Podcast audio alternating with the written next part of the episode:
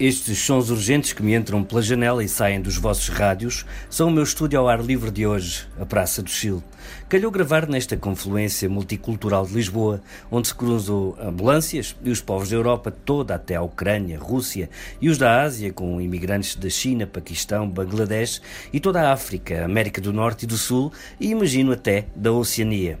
É o sítio certo para vermos tanta diversidade numa rua de Portugal, pois a estátua de bronze que aponta o caminho do Sul, na Avenida Almirante Reis, ali, é mesmo de Fernão de Magalhães, o português que sonhou e se fez ao mar para a primeira circunnavegação navegação do planeta Terra.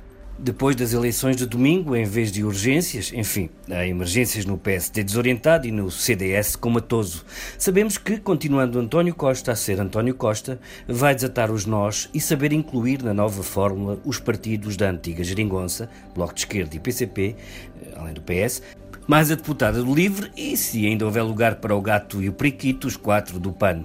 Uma geringonça mais maleável, traquitana com outras alavancas e botões, com a única condição que quem não põe lá a pata é o Chega. Continuo a pensar que não há urgência, mas qualquer coisa maléfica tresanda agora na política portuguesa. E o único alívio quase cômico de haver um deputado do Chega é a Babi Ranho choradas pelo PNR, que viu um populista sem escrúpulos roubar-lhe a propriedade intelectual do extremismo de direita, do racismo e da xenofobia e logo vimos à meia da noite aquelas tristes criaturas forjadas numa fornalha de ódio e embriaguez ao fundo das escadas da Assembleia da República, gritando que o Parlamento estava cheio de corruptos e ladrões. Não vi ninguém, estava fechado ao Palermas, como que preparando o assalto a um palácio de outono. Mas há coisas que me aborrecem na evolução destes trastes. Nem falo da tribuna da CMTV, dali não se espera moral.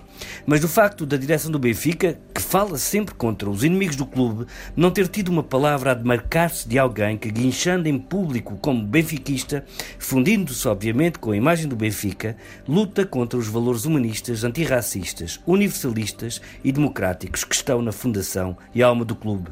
Não há ninguém que diga este ser não representa o Benfica? Pior, Luís Filipe Vieira manda SMS pessoais que o penteadinho revela em direto, dizendo-lhe não podemos reagir emocionalmente. Vi isso há bocado. Chega conseguiu 66 mil votos. Está à espera do quê? De uma convenção de falangistas, salazaristas, mussolinistas no Estádio da Luz? Assim, não vou lá estar, não quero ver esse dia. E outra coisa me encanita: as maiores porcentagens do Chega foram no Alentejo, mais de 2%. É, portanto, provável que eu conheça pessoalmente alguns dos seus eleitores. Meus amigos, olá o que sois, desejo-lhes péssima sorte. O mundo está mal que chegue, chega de maldade. Isso é urgente.